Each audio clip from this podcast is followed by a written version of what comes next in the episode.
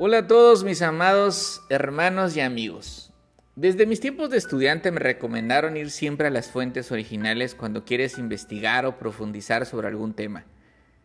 Y si para el mundo esto es correcto, mi pregunta es, ¿por qué no hacerlo también en el aspecto espiritual? Hoy meditaremos sobre el capítulo 7 de Juan, del Evangelio de Juan, de los versículos del 25 al 36. Te recuerdo que en estos días hemos estado hablando de Jesús en la fiesta de los tabernáculos. Justo cuando más gente había, el Señor entra al templo y se pone a predicar. Y en ese momento hay tres grupos de personas que le están escuchando. Analicemos cada grupo. Están los habitantes de Jerusalén, están los líderes judíos y también los peregrinos que llegaron de todas partes de la nación. El primer grupo de personas son los habitantes de Jerusalén, que decían, ¿No es este al que procuran matar? Versículo 24. Y si lo quieren matar, pues ¿por qué no lo matan de una vez? Vean cómo habla en público y nadie le dice nada. ¿No será que en verdad los gobernantes reconocen que Él es el Cristo? Pero esto es una pregunta curiosa, es una pregunta retórica, porque ellos mismos se responden y dicen, obvio, no puede ser el Cristo, porque nosotros sabemos de dónde es Jesús, pero cuando venga el Cristo nadie sabrá de dónde es. Esta frase demostraba su ignorancia, porque ellos creían que Jesús era de Nazaret.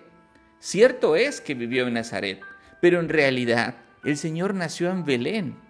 Escucha la profecía de Miqueas. Pero tú, Belén Efrata, aunque eres pequeña entre las familias de Judá, de ti me saldrá el que ha de ser gobernante en Israel. Y sus orígenes son desde tiempos antiguos, desde los días de la eternidad. ¡Wow! Fin de la cita. Así que ellos se equivocaban, porque si hubieran leído, sabrían que el Mesías vendría de Belén.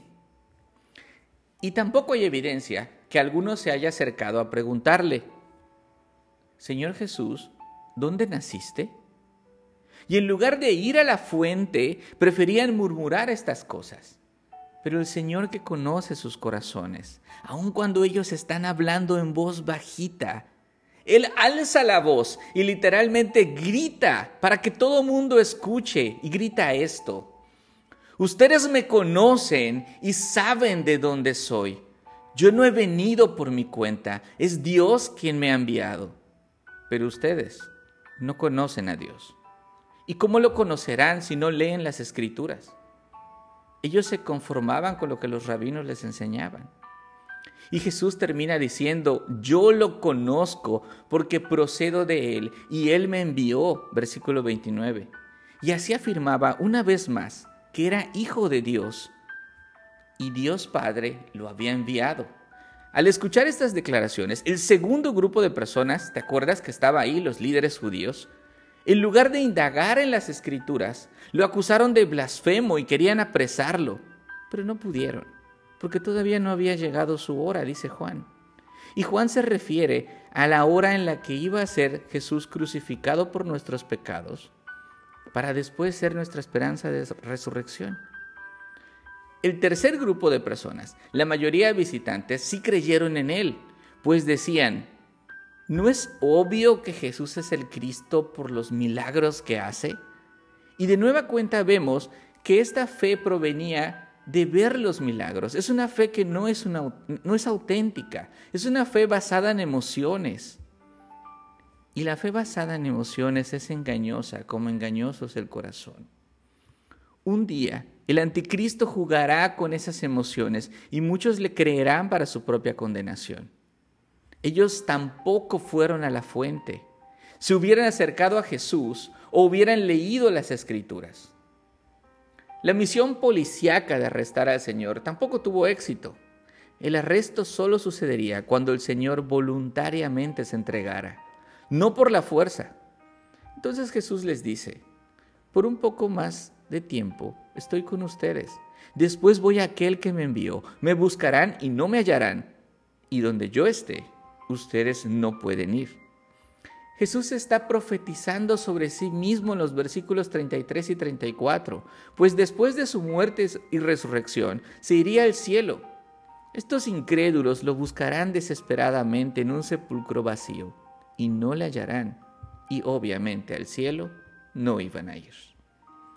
Si has seguido estos audios desde el inicio, habrás notado que toda palabra del Señor Jesús los judíos la malentendían. Esta no es la excepción, y ellos responden, ¿a dónde piensa ir este que no lo podamos encontrar? ¿Será acaso que quiere irse a la dispersión entre los griegos y enseñar a los griegos? ¿Qué quiere decir esto que ha dicho? Me buscarán y no me hallarán, y donde yo esté ustedes no podrán ir. Versículo 36, y aquí termina esta sección. Ya vimos que Jesús se refiere a irse a la presencia de Dios Padre. Mis amigos y hermanos, ¿qué podemos aprender de este pasaje? Los tres grupos de personas, los locales, los líderes judíos y los visitantes, no acudieron a Jesús a resolver sus dudas. Prefirieron tener sus propias versiones, sus propios chismes, sus propias creencias. Hoy Jesús no se encuentra físicamente con nosotros, pero la fuente que habla de Jesús continúa al alcance de tu mano. Es la Biblia la máxima autoridad y solo mediante el conocimiento de ella puede ser lleno del Espíritu Santo, conocer a Dios, al Hijo de Dios y alcanzar la vida eterna. Dijo el profeta Isaías, busquen al Señor mientras pueda ser hallado, llámenlo en tanto está cerca. Isaías 55:6. Mi amigo, búscalo en la escritura, porque no sabes el día y la hora cuando el Señor regrese. Escucha su voz por medio de esas páginas que te llaman a abandonar tu pecado y venir a sus pies. Y cuando le oigas, no endurezcas tu corazón. Y te hablo a ti, ojo, te hablo a ti, creyente de muchos años, a ti, líder religioso, y a ti, buscador de emociones. Acude a la fuente. Acompáñame a orar. Solo tú, Señor, Solo tú, mi Dios, conoces mi corazón. Solo tú conoces mis pensamientos y mis malas intenciones. Te ruego, Padre, me fortalezcas con tu Espíritu Santo, para que todos los días te busque en tu palabra, para que mis amigos, mis hermanos y yo lleguemos a la unidad de la fe y del conocimiento pleno de tu Hijo, en el nombre del Señor Jesús, mi Salvador. Amén.